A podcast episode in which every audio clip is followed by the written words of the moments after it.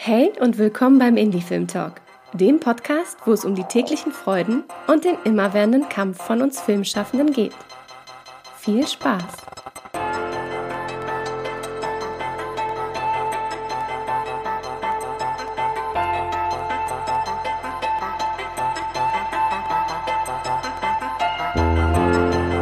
Dass ihr wieder eingeschaltet habt beim Indie Film Talk Podcast und dass ihr wieder bei der heutigen Folge dabei seid.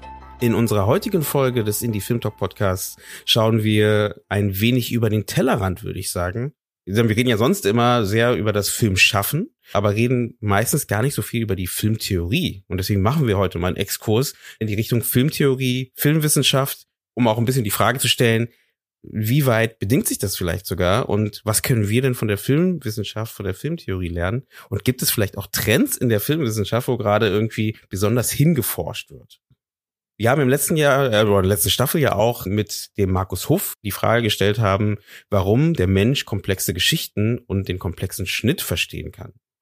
In unserer heutigen Folge werfen wir einen Blick auf das Thema Filmwissenschaft im Allgemeinen und reden über eben diese Trends in der Filmwissenschaft und darüber, was dabei auch in die Praxis rübergenommen werden kann. Als Gast habe ich heute Direktorin und äh, Dr. Anna-Luise Kiss. Jetzt habe ich es richtig gesagt. Anna-Luise Kiss ist lange Zeit Schauspielerin gewesen. Äh, nachdem sie Schauspielerin war, hat sie zusätzlich hospitiert an der Staatsoper Berlin und auch äh, als Redaktionsassistentin im Bereich Fernsehfilm bei der ZDF gearbeitet. Und was noch spannend ist natürlich, dass sie als Schauspielerin, warum ich es gerade so erwähne, ist halt, sie war vorher Schauspielerin, ist dann zur Wissenschaft rüber gewechselt.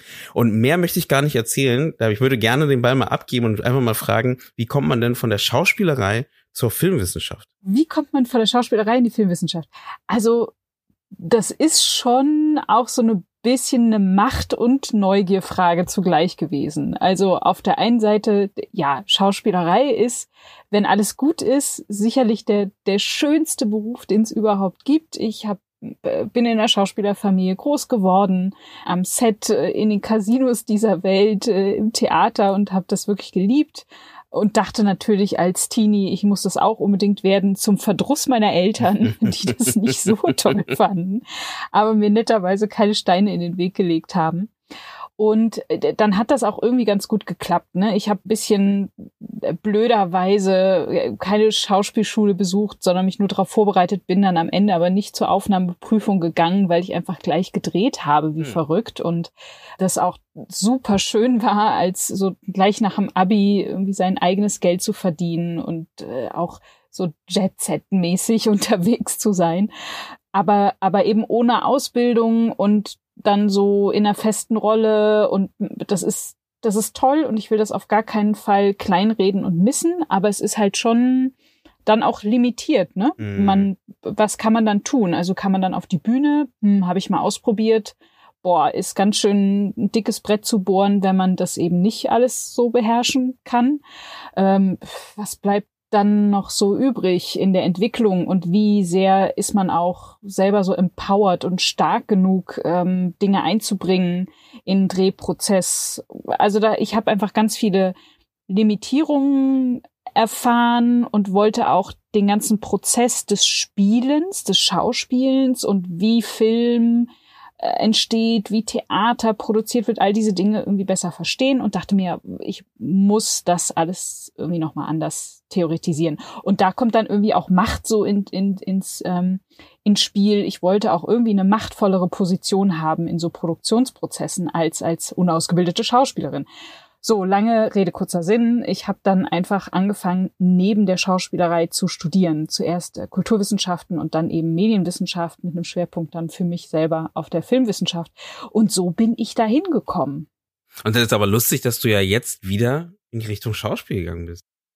Ja, wobei ja, ja, jein. Also ja. ich habe hab noch nicht gesagt, was du machst. Deswegen äh, genau. kannst du kannst du ja gleich selber sagen, äh, was du jetzt was machst. Was macht ihr? ja, genau. Also ähm, Ich äh, habe mich damals, als ich äh, noch damit geliebäugelt habe, mich an einer Schauspielschule zu bewerben, äh, mich auch mit einer bestimmten Person vorbereitet auf eine Aufnahmeprüfung an der Hochschule für Schauspielkunst Ernst Busch, also der Schauspielschule mhm. natürlich, ähm, wo ich dann eben äh, nicht hingegangen bin jetzt bin ich da. Über Umwege, jetzt bin ich da. Ich bin äh, seit Oktober Rektorin der Hochschule für Schauspielkunst Ernst Busch. Ähm, und das ist ja, du hast recht, auf der einen Seite eine Rückkehr zur Schauspielerei, also nach, nach diesem langen Weg des Studiums mhm. und als, als Dozentin zu arbeiten, promoviert in dem Bereich. Es ist aber zugleich trotzdem auch insofern wissenschaftlich immer noch oder auch geisteswissenschaftlich, weil das, was ich tue, ich spiele, spiele zwar auch immer Rollen in meinem beruflichen Alltag jetzt, aber Hochschulmanagement in diesem besonderen Bereich der, der Kunsthochschulen, das ist natürlich auch, hat ganz viel was mit analytischem Denken zu tun und mit Antizipation und ähm, strukturieren können, Texte schreiben können, ähm, die, die Wissenschaftskontext auch zu verstehen äh, und, und, und, und, und. Also da ist ganz viel Wissenschaft auch noch mit drin und all das, was ich gelernt habe, ist, steckt da auch mit drin. Mhm. Also so, deswegen so ein Jein ja, zurück ja, zur Schauspielerei. Verstehe ich voll und ganz. Aber ich muss trotzdem fragen, also ich meine, wie kam denn dann, dass du dann entschieden hast, hey, ich, ich bin jetzt bei der Filmwissenschaft, aber ich würde gerne als Rektorin bei der, bei der äh, Ernst Busch arbeiten, weil es ja dann trotzdem ein Sprung irgendwie ist, ne? Ja, ja, das hängt damit zusammen, dass ich wahnsinnig gerne kommuniziere und, und unglaubliche Liebe habe für Menschen und mit denen gemeinsam Dinge auf, auf den Weg zu bringen. Und ich glücklicherweise eine ganz wunderbare Präsidentin an der Filmuniversität hatte, die noch, da war ich längst nicht promoviert, in mir das irgendwie gesehen hat und mich von Anfang an ganz, ganz stark so klassische Frauenförderung gefördert hat. Ich bin wahnsinnig schnell dann in verantwortungsvolle Positionen gekommen, also ähm, alle möglichen Gremien, die wichtig waren, dann auch im, im Senat der Hochschule und dann irgendwann sogar Vizepräsidentin der Filmuniversität geworden für Forschung und Transfer ähm, wo es dann wirklich darum ging, die Hochschule in diesem damaligen Umbruchs, Umbruchsmoment von einer ähm, Hochschule hin zu einer Universität zu begleiten. Also echt ganz schön anspruchsvoll, so rückblickend. Und das, das hat mich aber total erfüllt. Also das, war einfach ein Weg, der für mich genauso attraktiv war wie die Wissenschaft, so dass ich einfach am Ende jetzt nach nach meiner Zeit an der Filmuniversität wusste, also entweder ich ich mache jetzt sozusagen diesen Weg weiter in Richtung Professur oder ich gehe in wirklich bleibe in diesem wichtigen Segment des Hochschulmanagements. Und da ich so eine äh, Labertasche bin, dachte ich mir, nee, irgendwie das Management ist schon ganz cool. Was ja aber nicht heißt, ne, Eugene, dass ich nicht trotzdem unbedingt mal wieder auch lernen möchte und so. Hm. Also wollte ich gerade sagen. Toll, ich wollte, ne? wollte schon sagen, nicht dass, nicht, dass die Filmwissenschaft dich missen wird hier. Ähm, deswegen. Oh. Ja. Nein, ja, dass zwischen Theatergeschichte und Filmgeschichte auch viele Überschneidungen sind und ich glaube schon, dass irgendwie in Zukunft es hoffentlich mir auch möglich sein wird, auch wieder in der Lehre in irgendeiner Form aktiv zu sein weil das natürlich auch ein ganz wesentlicher Teil meiner, meiner jetzt, meiner Arbeit war in den mhm. letzten Jahren. Mhm. Lass uns ein paar Schritte zurückgehen und wieder zurück zur Filmwissenschaft kommen oder ein paar Schritte vorgehen. Wie gesagt, wir wissen ja nicht, ob du da vielleicht auch noch, mal, noch mehr machen wirst in diese Richtung. Aber heute geht es ja halt hauptsächlich um das Thema Filmwissenschaft. Da würde ich erstmal kurz allgemein fragen, wenn dich jemand fragt als Filmwissenschaftlerin, was macht man denn da eigentlich so genau? Glaube, viele wissen das gar nicht. Also mh, mm, zur Filmwissenschaft gehört die Filmgeschichte ganz wesentlich, dass man Studierenden erzählt und mit denen auch erarbeitet, wo kommt der Film eigentlich her, was für Vorgängermedien waren da eigentlich da, welche Irrläufe in der Filmgeschichte gab es, die sich nicht ähm, als besonders innovativ oder geeignet äh, herausgestellt haben, ähm, welche filmische Tendenzen gab es, welche, wann, wie haben sich Genres entwickelt, ähm, welche Menschen vor und hinter der Kamera haben die Filmgeschichte geprägt. vor allem aber auch, da reden wir ja vielleicht nachher drüber, wenn es so um Trends geht, welche Menschen sind bislang nicht gesehen worden, obwohl sie und, und gewürdigt worden, obwohl sie den Film sehr geprägt haben. Also Geschichte ist ein ganz großes, großer Teil. Ähm, es gibt aber auch natürlich die Frage nach der Analyse, der Filmanalyse. Also da habt, habt ihr im Indie Film Talk Podcast auch schon äh, ganz viel drin. Ne? Wie, wie analysiert man einen Film? Was ist Filmmusik? Ähm, wie funktioniert der Schnitt? Was, was hat das für eine Wirkung? Und, und, und Farben, Kostümanalyse, äh, Schauspielanalyse, das, das, also das Lesen von Filmen, wobei Lesen auch schon wieder ein schwieriger Begriff in dem Zusammenhang ist. Dann ähm, gibt es auch einen Teil, der stark auch in die Materialität guckt, also wo und wie wird Film eigentlich gesammelt, ähm, als, als auch äh, physisches Objekt in, in Filmmuseen, was für Materialien umgeben den Film eigentlich, filmbegleitende Materialien, Programmhefte, Standfotos und vieles mehr. Wie kann man das auch lebendig halten, diese Art von Materialität des Films? Was braucht es, um Filmkulturerbe bewahren zu können, ausstellen zu können, zu verlebendigen, wenn es sozusagen einmal zu Archivware geworden ist? Ähm, und dann gibt's den großen Teil der Filmtheorie, wo es dann wirklich auch elaboriert werden kann, äh, wenn es eben um die Fragen geht, äh, was ist das jetzt eigentlich, dieses Medium? So ganz, die ganz großen Fragen und philosophischen Fragen, die es dann auch gibt und die Überschneidungen zu anderen, anderen Bereichen und Wahrnehmungstheorien etc. etc. So, also sehr, sehr vielfältig. Das ist auf jeden Fall spannend. Was ist denn bei dir dein Kerngebiet gewesen, wenn, wenn du dich mal betrachtest? Mm, also ich würde mich wirklich eher so in die HistorikerInnen-Ecke stellen. Da fühle ich mich ganz wohl. Ich habe mich sehr schnell interessiert für die DEFA-Filmgeschichte, weil ich da einen persönlichen Bezug zu habe, also sozusagen aus meinem Freundeskreis oder auch familiär äh, ist da Beziehungen zu diesem sehr, sehr reichen filmischen Erbe der DEFA gibt, also dem, dem Film aus der ehemaligen DDR, der dort entstanden ist, oder auch die Filmbeziehungen, die es zu diesem Land gab, ähm, die SchauspielerInnen, die dieses Land geprägt haben, Schauspielerei, ist für mich ganz wichtig. Ich habe mich zum Beispiel in meiner Promotion mit LaiendarstellerInnen ähm, auseinandergesetzt. Was ist das eigentlich, so ein LaiendarstellerInnen und wie, wie konstruieren wir das? Was ist das im Vergleich zu einer Schauspielerin, einem Schauspieler? Dann fand ich jetzt, habe ich mich sehr intensiv auseinandergesetzt mit filmischen Artefakten im öffentlichen Raum. Wo begegnet uns Film eigentlich so in einer Filmstadt wie zum Beispiel Potsdam oder Los Angeles, wenn wir da unterwegs sind, das ist ja nicht nur im Kino, sondern wo, wo ist es noch so als Artefaktstruktur da? Und dann gibt's auch immer mal so Einzelpersönlichkeiten, die ich ganz spannend fand. Also zum Beispiel die erste weibliche Standfotografin des DEFA-Studios und da auch so weibliches Filmschaffen sichtbar zu machen, das eben sonst vielleicht eher marginalisiert wird. Ähm, und übrigens zu diesen filmischen Artefakten gehört dann auch sowas scheinbar Seltsames wie Straßen, die nach Filmschaffenden benannt sind. Allein das ist schon auch ein spannendes äh, Forschungsthema. Mhm. Was ja dazu sogar ein Buch jetzt rausgebracht, ne? Ja, genau.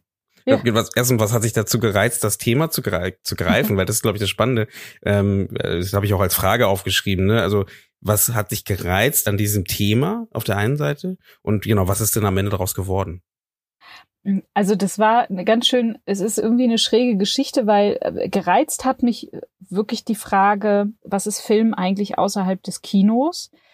Wo begegnet uns Film? Was sind das, was sind das eigentlich für ähm, Ikonografien, die uns begegnen? Wie wird Film erzählt im öffentlichen Raum? Also um nur ein Beispiel zu nennen, total auffällig, dass äh, Film gerne über Filmrollen erzählt wird und über Regiestühle. Dabei sind wir längst im, im total durchdigitalisierten Filmproduktionskontext und trotzdem ist ja sowas wie die Filmklappe ähm, und, und äh, der Filmstreifen immer noch das, die Bilder, die wir brauchen, um sofort zu sagen, ah ja, Film. Ne? Und äh, also diese, diese Fragestellung fand ich ganz interessant. Und eigentlich wollte ich ähm, über ein Drittmittelprojekt, das ich eingeworben habe, mich mit Filmstätten auf der ganzen Welt auseinandersetzen und die beforschen und gucken, wie, wie machen die das? Was, was begegnet einem da? Ja, was soll ich sagen? Da kam die Pandemie und äh, es ging nichts mehr in, in Sachen Reisen und Filmstätte recherchieren, weshalb ich mich dann radikal umorientieren musste und und mich auf Potsdam konzentriert habe und da dann sogar nochmal im Speziellen auf diese filmischen Straßen, weil in Potsdam gibt es 42 Straßen, die nach Filmschaffenden benannt sind und habe mir gedacht, gut, dann gehe ich den umgekehrten Weg. Ich suche nicht das Globale und beschreibe das, sondern ich nehme jetzt so ein Mikropartikel im Lokalen und versuche daraus dann eine Theorie zu entwickeln für das globale Phänomen der Filmstädte. Und die, die Ergebnisse zu dieser zu diesen filmischen Straßen sind halt total vielfältig. Man lernt dann kennen, seit wann gibt's die Straßen eigentlich, nach wem wurden die benannt. Ne? Es ist ein reiner ähm, cis-männlich weißer Raum, der da konstruiert wird. Frauen werden marginalisiert. Queeres Kino kommt nur so am Rande vor. Woran liegt das eigentlich? Was ist das für ein filmhistorisches Verständnis, was da drunter liegt? Ähm, das alles nur über große Stars zu erzählen, die Filmgeschichte, und nicht über die wirkliche Diversität des Films ähm, und so weiter. Also man kann anhand dieser filmischen Artefakte oder auch der, der, der Straßen, wie ich sie da untersucht habe, ganz spannende Diskurse auftun, die auch ganz viel mit, mit aktuellen ähm, Bewegungen auch zu tun haben. Mhm. Ich frage mich gerade, wann kamen denn diese Stra also die Straßennamen kamen natürlich nach dem Film, das ist klar, aber in welchem Abstand? Ist es dann die Frage gewesen, wir müssen die Straße umbenennen, welchen Filmnamen geben wir und dann haben sie einen Regisseurnamen genommen oder ist es nach dem Erfolg des Films passiert? Hm, also in, in Potsdam speziell geht das so los mit der, so in, vermutlich, man kann es da nicht so genau datieren, so in den 1920er Jahren, äh, als eben das Studiogelände sich so in Babelsberg äh, etabliert hat, mehr und mehr. Ähm, dann auch nur ein Beispiel, die Nationalsozialisten, die eine Straße dann Filmakademiestraße nannten, weil sie dort auch eine Filmakademie gegründet haben und nach dem Zweiten Weltkrieg wird sie dann umbenannt in August-Bebel-Straße. Und allein das ist, äh, diese Geschichte von dieser Filmakademiestraße ist so interessant, was die, was, was für eine unfassbar hypertrophierte Irrsinnsvision die Nationalsozialisten von diesem Filmstandort hatten und was da so dranhängt. Also es ist ein ganz hochinteressanter, reicher Aufhänger, um auch diese Geschichte dieses Standortes besser kennenzulernen. Und dann folgten zum Beispiel erst in den 80er Jahren die nächsten Straßen, ähm, dann natürlich im, im Kontext der DDR benannt. Und dann sind es natürlich ähm, in einem Stadtteil wie Drewitz ganz viele ähm, Filmschaffende auch aus der sozialistischen Filmproduktion, die geehrt wurden. Und da ist es genau das, was man vermutet, bestimmte Filme, die besonders ähm, einprägsam waren oder, oder wichtig waren für diese Filmkultur, wurden dann auch entsprechend hervorgehoben. Und, und auch so mit einem identitätsvorgebenden Duktus, würde ich mal sagen. So, und von diesen Geschichten gibt's da eben ganz viel. Und wie stelle ich mir da vor, wie du da rangehst? Weil ich meine, du hast die Idee, dass du da über das, äh, dass du darüber forschen willst, hast du das schon gesagt, du musst es ein bisschen umstrukturieren durch jetzt die, durch die Pandemie etc. Und wie gehst du da auf die Suche? Bist du durch die Straßen gelaufen? Oder gut, heutzutage gibt's Google Maps, aber ich fand ich einfach spannend, ähm, so hinter genau diesem Thema zu sein, was ja, wenn man jetzt denken würde, okay, die meisten würden wahrscheinlich über Babelsberg oder über, über das Studiogelände was machen. Das wäre das, ich sag mal so, das wäre das Erste, was ich sehe. Ähm, aber dass du dann sagst, nee, ich gehe an die Straßen und äh, guck mir die an und äh, schau mir da an, wie sich geschichtlich was verändert hat in dem Bereich. Bei mir war das bis jetzt immer so in, in der Filmwissenschaft, es sind ganz häufig einfach Begegnungen, Begegnungen mit Filmen, Begegnungen mit Filmschaffenden aus, aus der Geschichte oder der Gegenwart, die einen irgendwas bedeuten oder ein, ein berühren auf eine ganz besondere Art und Weise oder dass man das Gefühl hat, ey, das kann doch nicht wahr sein, dass es darüber nichts gibt. Man muss das doch wissen und das ist doch so spannend. Also jetzt dann, okay, gut, dann, dann muss ich mich jetzt dem widmen. So, also es ist ähm, wirklich ganz häufig eine eher eine, eine Begegnung bei mir gewesen mit Dingen, von denen ich das Gefühl hatte, da ist dann eben, und so soll ja auch Forschung sein, da ist irgendwie eine Lücke, eine Leerstelle, ähm, die man füllen kann mit, mit Sinnvollem, indem man dazu arbeitet. Und ich weiß nicht, wie systematisch andere Kolleginnen und Kollegen das ähm, betreiben, aber ich glaube, dass bei auch vielen das so ein, so ein Momentum der Begegnung mit, mit Dingen gibt, von denen man dann einfach so fasziniert ist und, und das einfach erzählen will und wissen will und verstehen will. So, und so war das auch mit den, mit den Straßen. Das ist so ein, banales Etwas und wenn man dann da kratzt, feststellt, wie viel sich da auch Identitätsfragen drin spiegeln und die Art und Weise, wie wir Filmgeschichte erinnern. Ähm, das ist dann eben so eine Faszination, dass man dann auch die Power hat und die Muße, sich lang genug damit auseinanderzusetzen und ein Buch zu schreiben. Und ein Buch zu schreiben. Ich werde auf jeden Fall das Buch auch nochmal unten verlinken. Dann kann man sich das auch direkt runterladen oder sich holen. Gibt es auch in gebundener Form oder nur äh, als E-Book?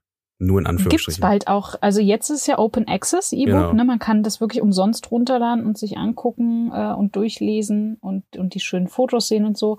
Ähm, und es gibt's auch gebunden, aber wir haben jetzt noch keine Buchpremiere für das gebundene Buch gemacht, weil wir jetzt endlich einmal auch keine Pandemieveranstaltung haben möchten. Mhm. Also irgendwann im Sommer, wenn wir uns dann mal irgendwie auf dem Studiogelände oder an der Filmuni treffen können, dann gibt's dann auch nochmal eine kleine Party dazu. Mhm. Da wäre sowieso meine Frage, weil du, du hast gerade so gefühlvoll und so, ne, also emotional, besser gesagt, ähm, über das Thema gesprochen.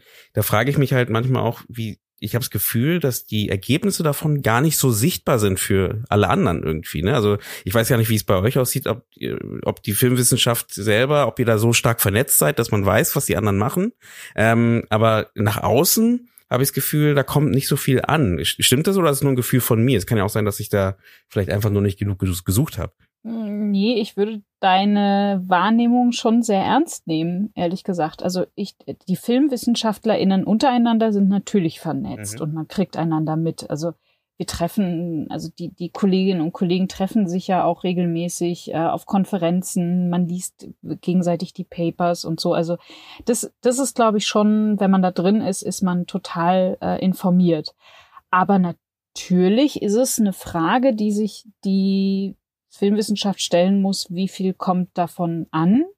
Ein ganz wichtiges Fenster sind immer die Museen, schon, schon lange Zeit die Museen gewesen und sind sie auch heute. Da passiert natürlich ganz viel Transfer sozusagen in die Gesellschaft. Ähm, aber wenn du diese Beobachtung hast, dann muss man das total ernst nehmen. Ja, die Frage, wie, wie sehr reichen wir uns selbst in der Filmwissenschaft äh, und wie sehr haben wir wirklich eine Beziehung zu der Praxis. Ich mhm. finde, ehrlich gesagt, deshalb die Filmuni halt auch so ein so ein äh, tollen Ort, weil da eben die Filmwissenschaft, die Medienwissenschaft ja in der Praxis passiert, ne, mit, mit den Studierenden, die in die Filmpraxis gehen, was eben an anderen Einrichtungen nicht so der Fall ist, ne, mhm. wenn so, also das macht, glaube ich, schon auch was mit der Filmwissenschaft, die dann an so einer Hochschule wie der, wie der Filmuniversität gelehrt wird. Warum glaubst du denn, dass denn so, eine, so ein Transfer wichtig ist für eine, ja, für eine Branche wie die Filmbranche zwischen dem, dem theoretischen und dem praktischen? Also was kann man da, das ist ja so ein bisschen das Thema unseres Gesprächs heute, ne? Also was kann man mhm. da, wie, was bringt es denn, wenn man sich da zusammentut? Man kann das so an, einem Beispiel gut sehen, dass die Tatsache, glaube ich, dass wir jetzt anfangen, diverser zu erzählen, weniger eurozentristisch zu erzählen im Film, schon auch mit einem neuen Dialog zwischen Theorie und Praxis zu tun hat. Ich will nicht sagen, dass es jetzt nur die medienwissenschaftlichen Studien sind oder die filmwissenschaftlichen Beiträge, ähm, die dazu beigetragen haben, dass jetzt mehr RegisseurInnen ähm, vor, vor, äh, hinter der Kamera arbeiten und, und prominenter auftreten, mehr Budget bekommen, wir diversere Casts haben vor und hinter der Kamera. Es ist nicht eine, eine ein, ein Weg, ein, eine One-Way-Geschichte. Aber ich habe schon den Eindruck, dass die, dass die, der Diskurs, der aktuelle Diskurs, der so belebend ist für die Vielfalt des Erzählens, was mit einem neuen Bündnis aus TheoretikerInnen und PraktikerInnen zu tun hat. Also schon allein das ähm, Alice Guy ist so ein schönes Beispiel, dass man dann plötzlich aus der Filmwissenschaft heraus so neue Role Models, historische Role Models hat, weibliche Role Models, diverse Role Models, die ermutigen aktuelle FilmemacherInnen, ähm, dass das für sie auch äh, ein Medium ist, in dem sie äh, in, in verantwortungsvoller Position erzählen können. So, das ist so ein Beispiel. Warum ist es wichtig?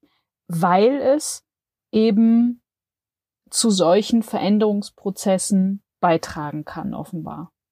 Schön gesagt, auf jeden Fall.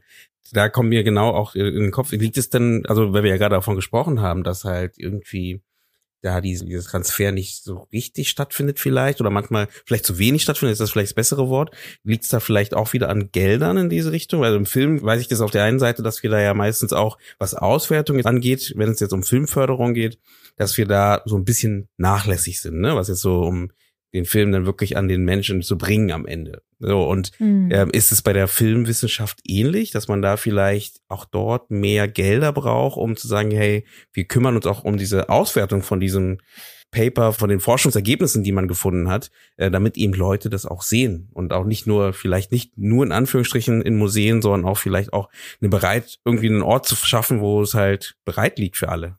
Ja, vielleicht hast du recht. Also ich finde den Vergleich total interessant, den du ähm, da ziehst, dass da eigentlich die Filmauswertung und die Auswertung von Forschungsergebnissen vielleicht die gleiche oder ähnliche Herausforderungen haben. Ist mir selber jetzt noch gar nicht so ins Auge gefallen, aber ich glaube, du hast recht. Und ja, es hat vielleicht auch was mit Geld zu tun. Also wenn man Wissenschaftskommunikation ernst nehmen will und das nicht nur irgendwie auf äh, prekarisierte studentische Hilfskräfte abwälzen, ähm, würde das schon mal helfen. Ähm, und wenn man eben auch Geld investiert in sowas wie Open Access, das ist, das ist neu auch. Also da sieht man, dass das Investieren von Geld was bringt, weil wenn ich Forschungsergebnisse eben ähm, zum freien Download zur Verfügung stellen kann, hilft das natürlich enorm, als wenn ich ein teures Wissenschaftsbuch für irgendwie 35 Euro kaufen muss.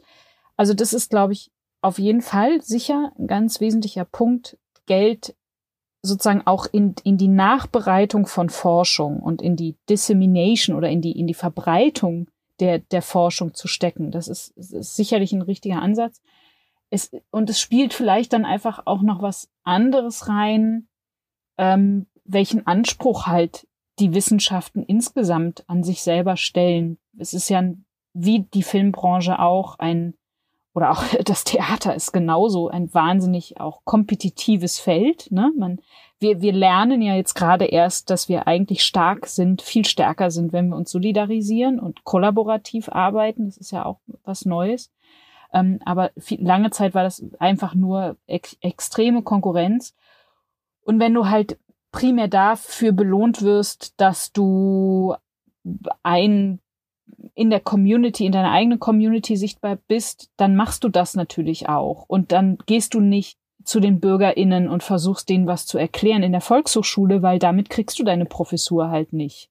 So.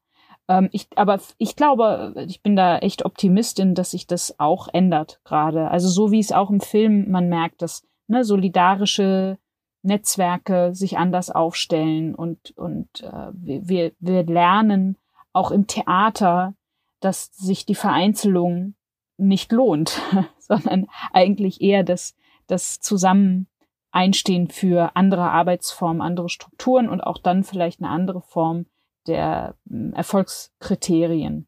Schon spannend, dass du das so sagst, weil da merkt man halt wirklich die, es gibt da echt starke Parallelen ne, zwischen eben dem praktischen und den, den theoretischen Bereich beim Film. Also ich habe auch das Gefühl, mhm. dass sich da auch, ja, ob es jetzt die Editorinnen sind oder die Regisseurinnen sind, dass sich da mehr Banden bilden einfach, dass man gemeinsam besser vorankommt. Und ich meine, am Ende ist ja auch sowas wie der Indie Film Talk ja auch so eine Idee, ne, in diese Richtung, dass man halt sagt, ähm, Wissen sollte nicht nur bei einer Person bleiben, sondern man sollte sich, sollte es austauschen und davon lernen, ne, davon partizipieren und dann halt äh, wachsen gemeinsam. Und dadurch sind wir, glaube ich, dann alle ein bisschen, werden wir alle ein bisschen besser. So, ne, und, ähm, ja, Wahnsinn. Ne? So toll.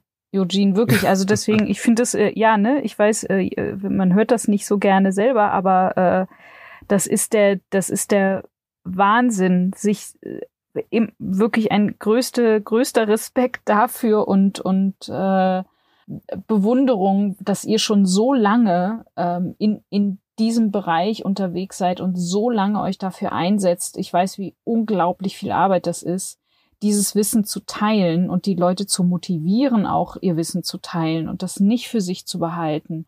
Und das wirklich als ein, als ein, das ist echt ein, ein eine demokratische äh, Megaleistung, sowas zu tun. Und das, ich glaube, das ist etwas so, so eine Geisteshaltung, die ganz wichtig ist und auch seine, seine positiven Wirkungen hat. Und ich glaube, das hört man bei euch auch ganz stark raus. Das, das hört, äh, vielen Dank erstmal dafür, für das Lob. Ich glaube, die Folge kommt als erstes jetzt. Ne? Äh,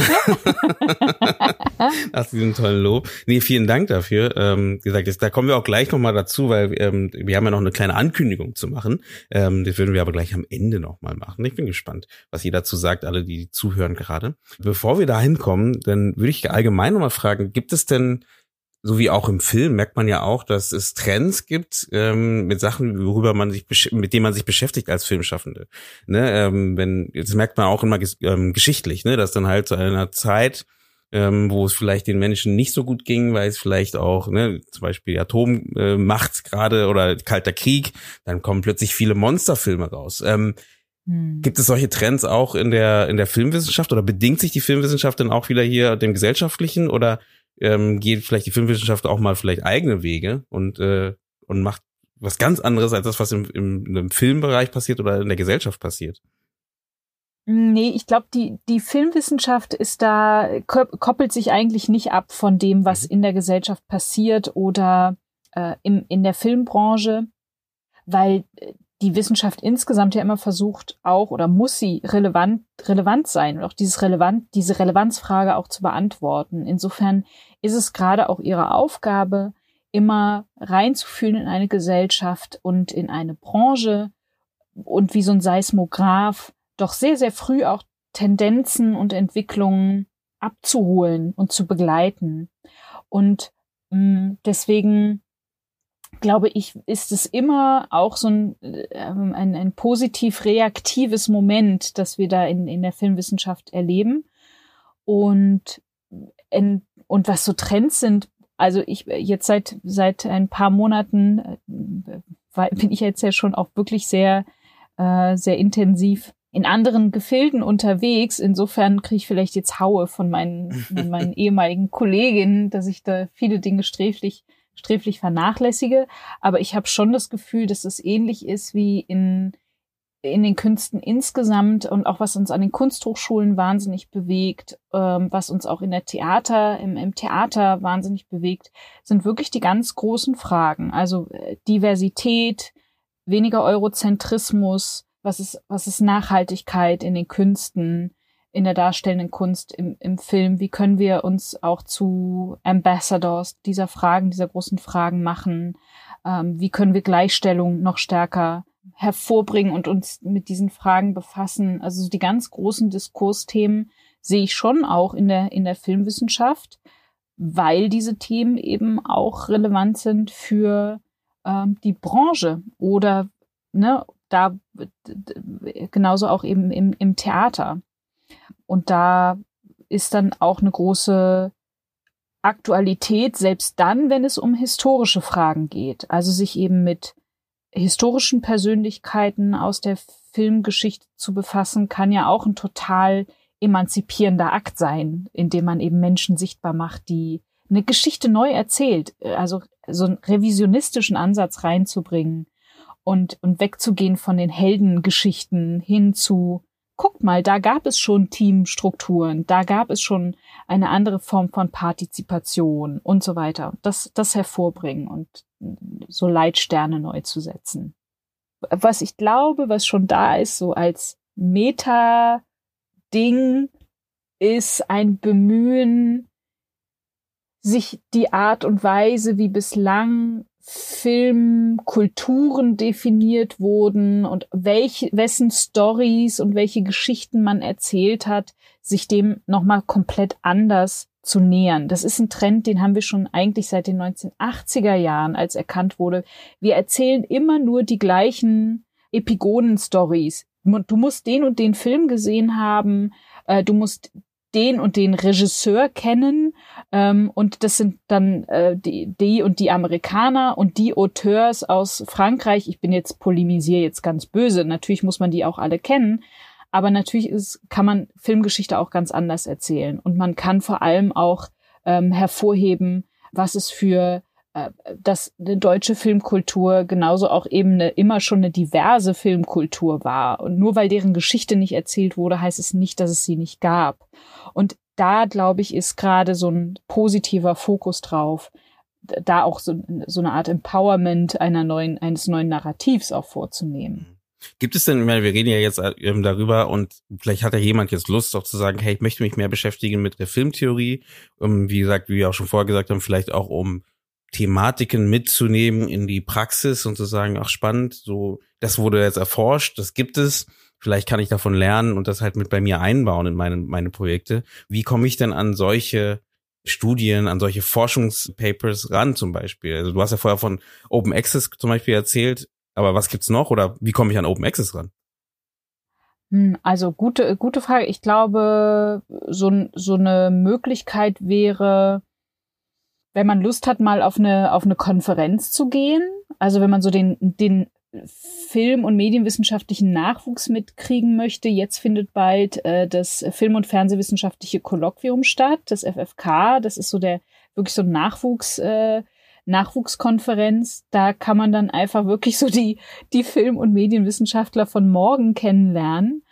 Um, ähm, oder eine Strategie könnte sein, wenn man wie ihr, ja, ihr tolle, tolle Leute auf einem Festival trifft, die aus der Wissenschaft kommen, die einfach zu fragen, wen findest du denn gut, ne? Oder ähm, ich habe tolle Menschen kennengelernt, die, gerade in, in, in Filmstudies Bling Bling, in, in dem Podcast, den ich produziert habe. Ömer Alkin ist jetzt Professor geworden, der hat eine total tolle Forschung.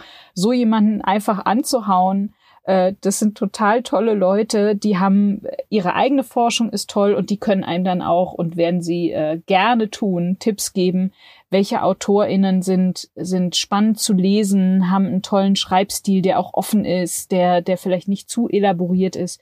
Und dann kann man sich sozusagen von Person zu Person vielleicht weiter, weiterhängen. Ähm, oder auch ganz klassisch mal in eine Bibliothek gehen eine filmwissenschaftliche oder medienwissenschaftliche Bibliothek und da mal fragen, was gerade neu rausgekommen ist. Also ganz, ne, in, in vielen Bibliotheken gibt es äh, nehmen wir im, im, am Potsdamer Platz in der Kinemathek oder an der Filmuniversität kann, gibt's Bücherregale mit Neuerscheinungen und da dann einfach mal durchschmökern, was einem so begegnet. Das mhm. könnte vielleicht auch eine Strategie sein. Spannend, spannend. Das werde ich doch gleich mal machen. ah. Du hast ja gerade schon so schön angespielt, äh, Filmstyles Bling Bling. Ist es denn vielleicht auch so eine Art Ort gewesen? Du hast einen Podcast gemacht, ähm, der sich mit der Filmwissenschaft beschäftigt hat. Ist es auch eine Möglichkeit gewesen, um Sichtbarkeit äh, zu schaffen für die Filmwissenschaft? Total. Das war wirklich genau, das war eine der, der, der, der zentralen Motivationen. Also, weil ich auch eben, das ist so der Anfang des Gespräches. Ich rede wahnsinnig gerne. Ich rede auch einfach wahnsinnig gerne mit Menschen. Ähm, also nicht, dass ich ständig Leute zutexte, sondern ich höre auch gerne Menschen zu, in der Tat. Und die Filmwissenschaft ist ein wahnsinnig auch schriftlich dominiertes äh, Feld. Es sei denn, man geht in die in äh, ins Video-Essay. Es gibt Kolleginnen und Kollegen, die haben angefangen eben zu argumentieren und wissenschaftlich zu arbeiten mit äh, Bild, Bewegtbild und Ton, also Film nutzen als Medium, um wissenschaftlich zu arbeiten. Total spannend. Da habe ich auch mit experimentiert, ist aber nicht so meins. Ähm, aber ich dachte mir, ne, mit Hintergrundstimme und irgendwie äh, so, eigentlich könnte ich doch was mit Sprache machen. Und das war dann Podcast. Ähm, und genau diese, dieser Impuls, ich möchte es gern sichtbarer machen, ich möchte auch hörbar sein, auch explizit aus einer feministischen Position heraus, als weibliche Filmwissenschaftlerin hörbar zu sein. Und ich möchte in diesem Podcast diverse Stimmen hören. Ähm, und dann war dann auch noch so ein Aspekt, das Tolle ist beim Podcasten, man kann ja anschreiben, wen man will. Die antworten einem dann auch tatsächlich und man kann den Fragen stellen, den tollen Interviewees. Also es war auch so ein bisschen der Hintergedanke, man kann natürlich super netzwerken mm. auch mit einem Podcast. Das stimmt, das stimmt. Das kenne kenn ich nicht anders. Ähm, da würde ich auf jeden Fall bestätigen, dass es so ist. Wir reden ja die ganze Zeit von der Podcast war mal. Ähm, den gibt's, mhm. gibt's, äh, den gibt's jetzt nicht mehr ne, online. Oder wa warum gibt's den nicht mehr online? Wieso habt ihr den runtergenommen? Das war äh, drittmittelfinanziert. Ich hatte halt ein Forschungsprojekt eingeworben, habe mein Projekt geleitet äh, von ich, äh, Ende 2019 bis eben September 21. Und Teil dieses Forschungsprojektes war der Podcast. Und wenn so ein Drittmittelprojekt zu Ende ist, dann sind auch die Gelder futsch und man widmet sich eben dann auch irgendwie anderen Dingen. Und deshalb ist dieser Podcast zu einem Ende gekommen und ist jetzt gerade nicht mehr online. Aber, Aber, aber, nee, genau, also was, das wollte ich, das habe ich ja vorher schon angekündigt. Ähm, wir kennen uns ja schon jetzt ein bisschen länger und ähm, haben uns gedacht, dass es würde schon Sinn machen, den Podcast immer noch sichtbar zu machen oder zumindest die Folgen aus dem Podcast sichtbar zu machen oder auch in irgendeiner Art und Weise online zu archivieren, dass man darauf zugreifen kann. Auch mit dem Gedanken, wie ich schon vorher meinte, ich finde es super spannend, auch als filmschaffende Person sich eben mit dem Thema Filmwissenschaft ein bisschen auseinanderzusetzen um selber auf Ideen zu kommen, um selber vielleicht auch Ansätze mitzunehmen. Und deswegen haben wir uns ein bisschen unterhalten und haben gesagt, hey, macht es nicht Sinn, den Podcast denn beim Indie-Film-Talk mit zu integrieren, dass wir halt, dass der immer noch erreichbar ist für die Leute. Und deswegen freue ich mich auf jeden Fall, dass wir die Möglichkeit haben und werden auf jeden Fall den Film Style Bling Bling ab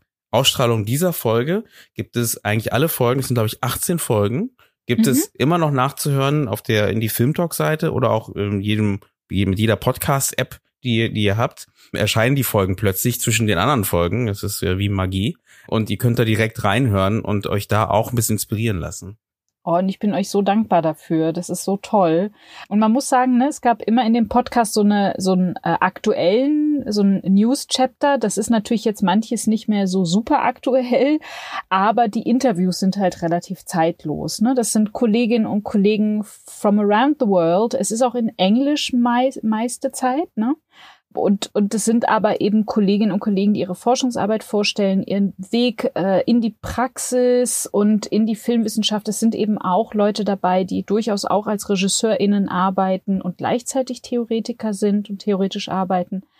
Ähm, und deswegen denke ich, ist es durchaus spannend für diejenigen, ne, die so, wie du gerade gefragt hast, auf der Suche sind nach, hm, was kann denn Film noch so mhm. bieten, mhm. Ähm, außer Praxis? Da kann man dann echt gut reinhören. Das finde ich auch. Das finde ich auch. Und deswegen ähm, auch äh, vielen Dank auch nochmal an dich, dass du jetzt auch nochmal die Zeit gefunden hast, neben deiner Arbeit hier nochmal zu sitzen und uns auch nochmal so ein bisschen den Einblick in die Filmwissenschaft nochmal so aus, aus deiner Perspektive, von deiner Warte zu geben, ähm, fand ich auch nochmal super spannend. Und ich glaube auch, wir werden immer wieder mal weitere Folgen zum Thema Filmwissenschaft machen um halt, wie gesagt, da auch mal so einen Einblick zu geben. Ne? Also das ist, glaube ich, immer ein spannendes und wichtiges Thema, was wir ansprechen sollten.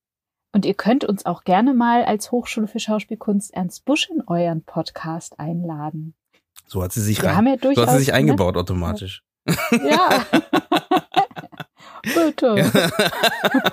nee, sehr, äh, selbstverständlich, sehr gerne. Das wäre, habe ich ja sowieso schon gedacht, ähm, dass man da auf jeden Fall mal dazu noch mal ein Gespräch macht, zumindest ein Gespräch, aber bestimmt auch mehrere Gespräche, weil äh, darauf sind wir jetzt gar nicht eingegangen ähm, über die Ernst Busch und das, da gibt's ja bestimmt auch extrem Spannendes zu erzählen. Auch was jetzt zum Beispiel die Zusammenarbeit, das hatten wir schon mal bei einem anderen Thema, Zusammenarbeit, Regie, Dreh, äh, Regie, Schauspiel zum Beispiel wie kann man diese Zusammenarbeit stärken, verbessern und ausarbeiten. Ähm, und da kommt, also da komme ich auf jeden Fall nochmal auf dich zurück. ja, oder, oder sowas, sowas Spannendes wie, äh, was ist zeitgenössische Puppenspielkunst und was hat das mit Film zu tun? Das ist auch spannend. Ja, also da gibt's, können wir, können wir, glaube ich, ein bisschen was mitbringen. Das heißt, ihr merkt, da sind einige Ideen da. Das heißt, ähm, abonniert den Podcast, nutzt die Zeit, ähm, um den zu abonnieren ähm, und uns zu folgen bei Instagram. Und natürlich, wenn ihr die Möglichkeit habt, gibt es die Möglichkeit bei uns, uns zu unterstützen bei Steady mit einem kleinen Dankeschön. Das heißt, einfach mal vorbeigehen und da gerne mal ein kleines Danke da lassen. Anna, vielen Dank dass du da warst, dass du dir die Zeit genommen hast und hier warst und uns da diese Einblicke gegeben hast. Natürlich verlinke ich alles, auch das Buch in den Show Notes, dass man da direkt drauf zugreifen kann und vielleicht auch noch so ein paar Hints, wo man halt an äh, filmtheoretische Stoffe oder Papers kommt oder äh, Auswertungen etc. pp. Ja, Ömer Alkin können wir zum Beispiel verlinken, ja. auf jeden Fall. Mhm. Das können wir Toll. gleich nochmal, genau, genau, packe ich auf jeden Fall drunter. Ja, ich glaube, uns bleibt gar nicht mehr so viel zu sagen, außer vielen Dank, dass ihr zugehört habt. Ich wünsche euch allen einen schönen Tag, Abend oder Nacht und wir hören uns bei der nächsten Folge wieder.